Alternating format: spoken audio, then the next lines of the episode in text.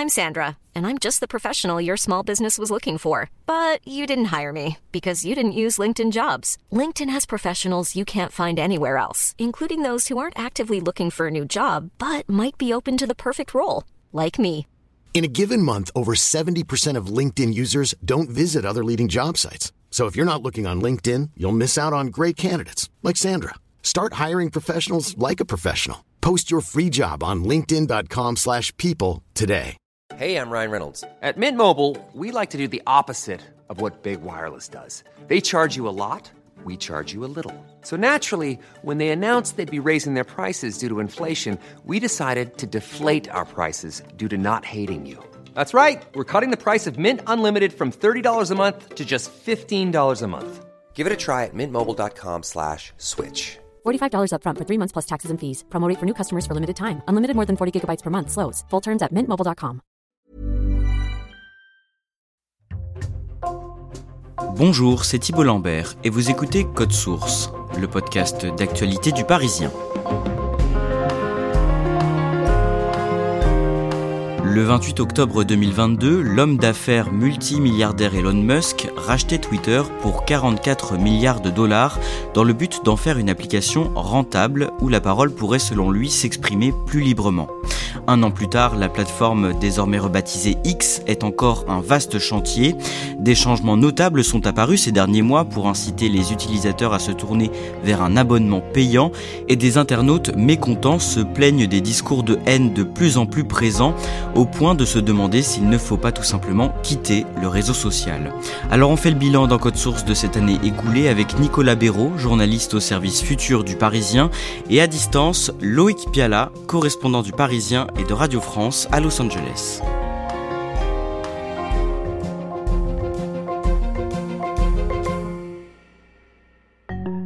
Nicolas Béraud, au moment où on enregistre ce podcast, le vendredi 27 octobre, plusieurs médias, des entreprises, des personnalités et des anonymes ont choisi d'observer simultanément un No Twitter Day, donc un jour sans Twitter. Concrètement, qu'est-ce que c'est et qui y participe? C'est une initiative qui a été lancée au départ par euh, trois personnes qui sont euh, spécialisées plutôt dans la lutte contre la désinformation, à savoir euh, un journaliste Julien Pain et puis deux autres personnes, Rudy Reichstadt et Tristan Mendes France. Et ils ont été suivis par pas mal de personnalités ou d'institutions, même parfois assez connues. On peut citer par exemple le Parti Socialiste. Pour faire court, elle reproche à la plateforme de ne pas suffisamment agir pour lutter contre la désinformation, contre la haine en ligne, contre les menaces et donc c'est pour ça qu'ils appellent à boycotter cette plateforme. Alors on va voir ensemble comment Twitter, devenu X, en est arrivé à cette situation. Commençons d'abord par remonter à la date du vendredi 28 octobre 2022. Ce jour-là, Elon Musk, milliardaire, patron des entreprises Tesla et SpaceX, tweet une phrase, quatre mots, The bird is freed. Loïc Piala, que signifie ce tweet? L'oiseau est libéré, c'est une allusion à, l'oiseau, le logo euh, de Twitter. Par là, il signifie qu'il a racheté la plateforme pour 44 milliards de dollars. Il tournait autour hein, de cette plateforme depuis le début de l'année. Il avait acheté des actions en janvier. En avril, il était devenu l'actionnaire principal, le premier actionnaire. Et puis, euh, il a annoncé qu'il allait racheter la plateforme suivi d'une série de rebondissements. Il a même changé d'avis euh, courant juillet avant d'être un peu poussé par le conseil d'administration à aller au bout de l'opération. Et en octobre, finalement, cette opération est conclue. Are following breaking news.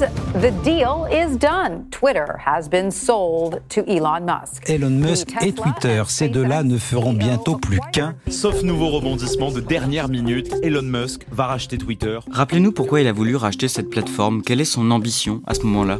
Lui se présente comme un absolutiste de la liberté d'expression. C'est lui qui le dit. Et il voit Twitter comme une, une place publique euh, moderne dans laquelle toutes les expressions doivent pouvoir s'exprimer. Il a le sentiment que ce n'est pas le cas.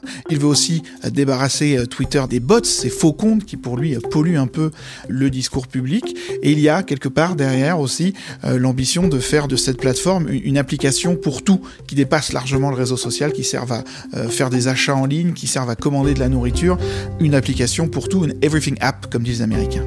Dans quel état se trouve l'entreprise Twitter quand il la rachète? Il y a un peu un paradoxe avec euh, Twitter. C'est une entreprise lancée en, 2006 qui a rencontré assez rapidement le, succès, qui est vite devenue une référence pour les médias, pour les institutions, pour le grand public. Mais finalement, euh, sa puissance économique ne correspond pas à sa place dans l'espace euh, médiatique comparé à, Facebook, comparé à Google. Hein. Twitter est un nain de la Silicon Valley. Donc quelque part, c'est une entreprise qui est toujours en recherche d'un modèle économique qui fonctionne. Que fait Elon Musk en premier lorsqu'il prend la tête de Twitter Il euh, licencie quatre euh, des plus importants cadres de l'entreprise, son PDG, son chef des finances, et puis sa chef du, service juridique. Euh, il les accuse d'avoir menti sur le nombre d'abonnés, d'avoir commis des erreurs de, gestion, et puis il annonce aussi qu'il va licencier un nombre important des 7500 employés. Ce qu'il fait très rapidement, c'est la moitié des 7500 employés de Twitter qui est mise à la porte, dont de nombreux modérateurs, les personnes qui inspectent, qui surveillent les contenus de la plateforme. Et les salariés qui restent ou qui sont embauchés travaillent très dur. Oui, il faut euh, épouser la culture euh, Elon Musk. Hein. c'est quelqu'un qui travaille énormément, 80 à 100 heures par semaine. La chaîne CNBC parle de journées de travail de 12 heures euh, toute la semaine, 7 hein, jours sur 7. Des lits sont installés dans, dans les bureaux. L'une des, managers prend une photo de son sac de couchage dans lequel elle va dormir. Elle est même critiquée au sein de l'entreprise pour cela. ça ne lui a pas forcément réussi puisqu'elle est licenciée elle aussi quelques mois plus tard.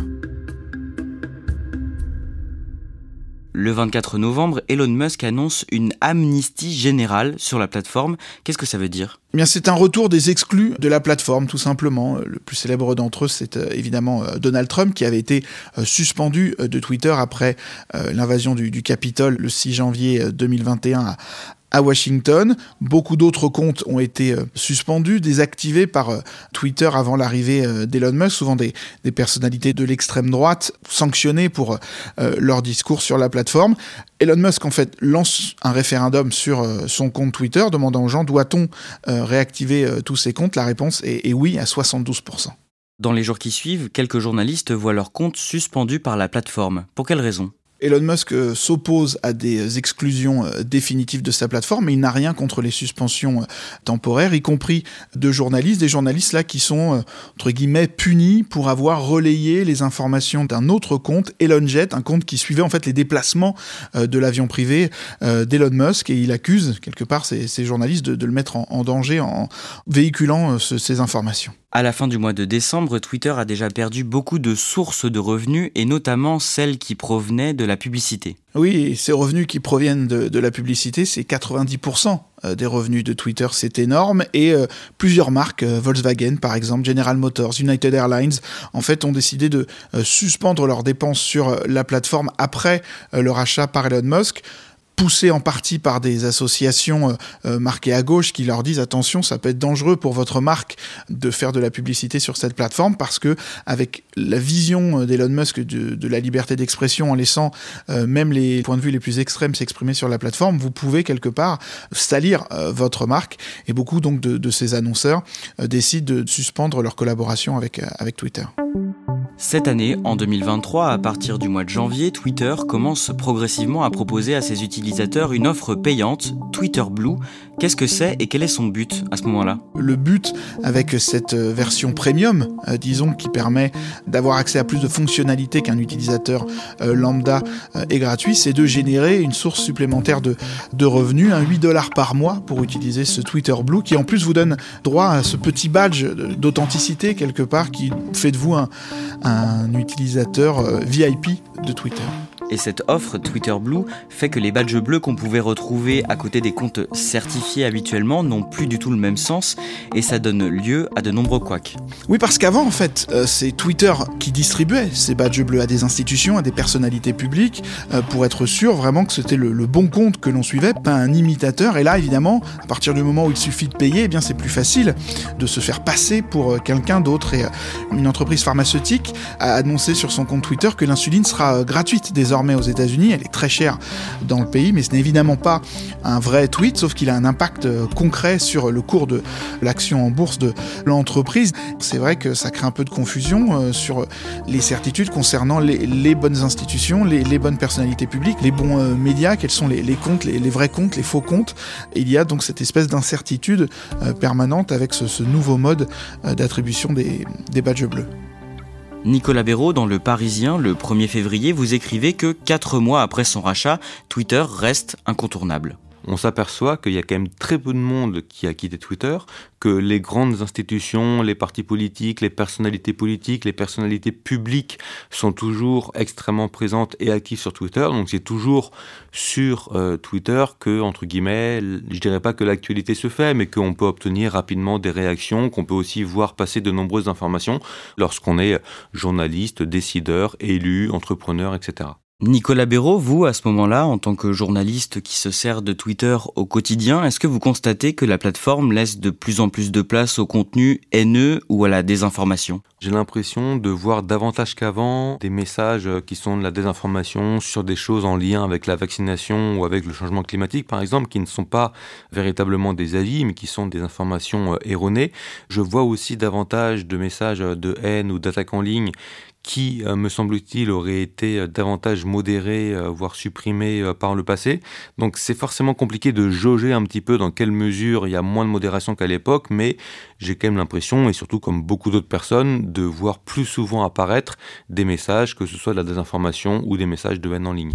Au mois de mars, des documents internes dévoilés par la presse américaine révèlent que, du propre aveu d'Elon Musk, Twitter a perdu énormément d'argent. L'entreprise a en gros perdu la moitié euh, de sa valeur, la moitié des 44 milliards de dollars qu'avait payé Elon Musk. Et l'une des raisons, c'est euh, les, annonceurs qui, qui quittent euh, l'entreprise. Encore une fois, la publicité, c'était 90% des revenus de Twitter. Les dispositifs que Elon Musk met en place, le Twitter Blue à 8 dollars par mois, ne suffisent pas à compenser, en tout cas pas encore.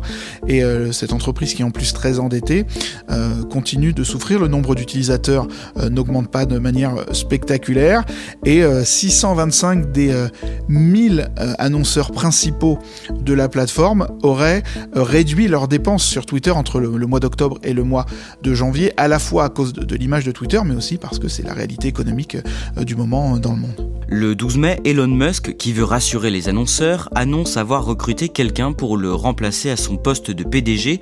Qui est cette personne? Linda Yacarino, qui est une, une ancienne cadre de NBC Universal, hein, l'un des grands groupes audiovisuels aux États-Unis, mais elle est rapidement identifiée comme une sorte de PDG euh, de papier qui n'est que là finalement pour euh, occuper un rôle. Elon Musk continue de tirer euh, les ficelles, c'est en tout cas l'impression. Et Linda Yaccarino est suivie par 500 000 personnes, plus de 500 000 personnes sur son compte Twitter. Elle ne suit qu'un seul compte, Elon Musk. Le 23 juin, la Commission européenne, qui suit de très près ce rachat depuis le début, lance un avertissement à Elon Musk. Dès le rachat, Thierry Breton, le commissaire européen aux nouvelles technologies, avait prévenu en Europe, l'oiseau, il volera selon nos règles, en réponse à la, formule d'Elon Musk sur l'oiseau libéré.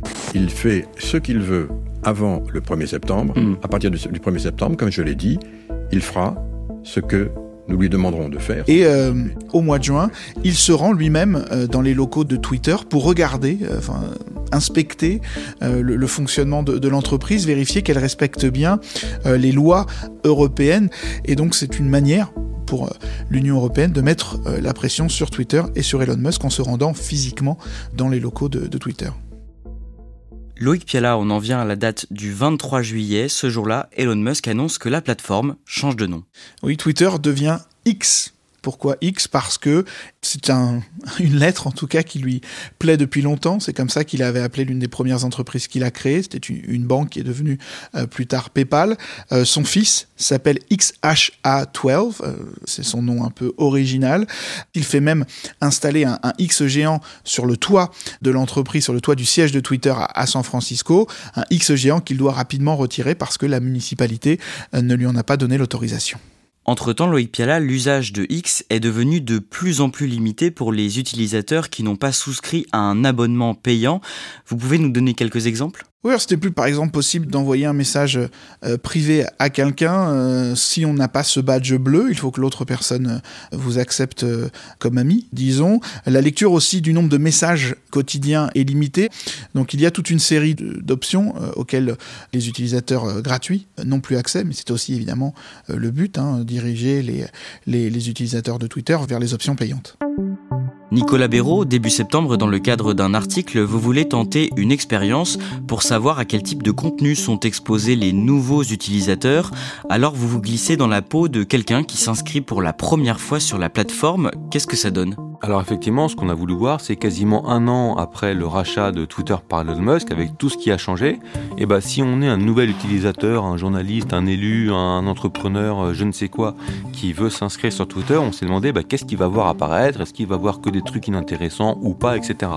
On a constaté que la prime était donnée donc au compte euh, qui avait la fameuse coche euh, bleue, donc au compte qui était abonné, sans forcément que ce soit des contenus qui nous intéressent. Ça pouvait être des vidéos entre guillemets un peu lol, sans faire rire ou divertissante, alors que c'est pas forcément ce qui nous intéresse. Et puis on, a aussi eu l'impression qu'il y avait la prime un petit peu aux tweets les plus polémiques, ceux qui faisaient les plus euh, réagir, ceux qui étaient les plus clivants, etc. Donc ce sont principalement ces deux choses-là qui nous ont marqué, la prime au compte abonné et la prime au contenu un peu polémique. À partir du samedi 7 octobre, jour de l'attaque du Hamas en Israël, de nombreuses images non censurées des massacres circulent sur le réseau social et quelques jours plus tard, c'est la vidéo de l'attaque au couteau d'un jeune de 20 ans dans la cour de son lycée à Arras qui circule en masse sur X. Ça veut dire qu'il n'y a plus de modération sur la plateforme? C'est vrai qu'après l'attaque terroriste euh, du Hamas le 7 octobre, il y a eu énormément de vidéos de contenu extrêmement violent avec euh, par exemple des femmes israéliennes euh, qui étaient ensanglantées, qui étaient prises en otage, avec des cadavres par terre. C'est des contenus qu'on n'avait pas forcément l'habitude de voir dans des proportions aussi grandes par le passé. Alors évidemment, les, les, responsables de X, dont Elon Musk, ont été beaucoup interpellés à ce sujet. X a directement assumé de laisser en ligne une partie de ses contenus parce qu'ils estimaient que ça faisait partie de l'intérêt public, même s'ils ont quand même assuré qu'ils avaient euh, modéré et supprimé euh, énormément de, de photos et de vidéos dégradantes. Mais on voit bien qu'il y a quand même une part où ils assument au nom de l'intérêt public, de laisser une partie de ces contenus qui sont quand même extrêmement violents visuellement. Nicolas Béraud, plus généralement, vous qui utilisez X au quotidien, en grande partie pour le travail, est-ce que vous diriez que la plateforme est de plus en plus difficile à utiliser, voire même que l'atmosphère y est invivable, comme on peut le lire euh, ici et là chez certains utilisateurs? C'est vrai que je continue à beaucoup utiliser X pour le travail parce que je considère que c'est un outil professionnel qui m'apporte beaucoup plus d'avantages que d'inconvénients. Par exemple, ça me permet de contacter euh, des chercheurs, des scientifiques, euh, des personnes un peu partout dans le monde assez facilement. En revanche, oui, l'atmosphère y est, je trouve, beaucoup moins bonne qu'il y a deux ou trois ans, par exemple. Dans les réponses aux messages qu'on poste, il y a de plus en plus souvent des messages moqueurs, dégradants, insultants ou qui n'ont aucun intérêt. Donc, je dirais pas que c'est invivable, euh, mais je dirais que c'est pas forcément évident à supporter. La bonne nouvelle, c'est qu'il y a quand même toujours énormément de personnes très intéressantes euh, qui sont toujours sur X, mais le risque, c'est que petit à petit, elles s'en aillent. Loïc Piala, cet avis, il est partagé aux États-Unis? Oui, c'est assez clair. Hein. Dans la plupart des médias américains, chez les utilisateurs aussi, le sentiment que finalement la plateforme ne s'est pas améliorée, mais là où c'est important quand même euh, de ne pas avoir la mémoire courte, avant qu'Elon Musk euh, prenne le contrôle de Twitter, c'était déjà une plateforme très critiquée. Euh, rappelons-nous des élections présidentielles américaines de 2016. On entendait aussi beaucoup de, gens dire Twitter, c'est une sorte de dépotoir. Hein. Tous les gens viennent balancer leurs opinions les plus méprisables.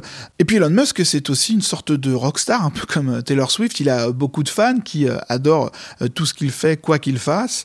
Et pour beaucoup d'entre eux, eh bien, Twitter avait tendance à censurer les voix de droite avant l'arrivée du multimilliardaire. Lui, il a corrigé ça. Et donc, il y a aussi beaucoup de gens qui apprécient finalement l'évolution de, de Twitter, qui donne, selon eux, la parole à une variété d'opinions plus large qu'avant son arrivée un an après son rachat, est-ce que X est au moins sur le chemin de la rentabilité?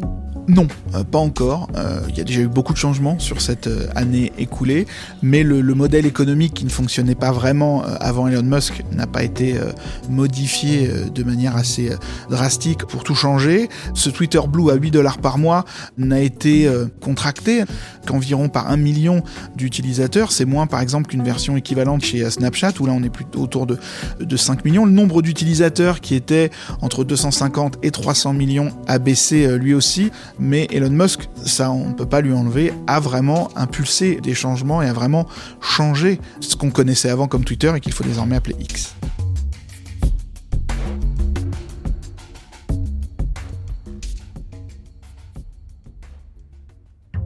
Merci à Loïc Piala et Nicolas Béraud. Cet épisode a été produit par Barbara Gouy et Raphaël Pueyo, réalisation Julien Moncouquiole. Si vous aimez Code Source, n'oubliez pas de nous laisser un commentaire et des petites étoiles sur votre application audio préférée. Vous pouvez aussi nous envoyer un petit mot à cette adresse source at leparisien.fr et ne manquez pas non plus Crime Story, notre podcast de faits divers, disponible également sur toutes les plateformes avec une nouvelle affaire chaque samedi.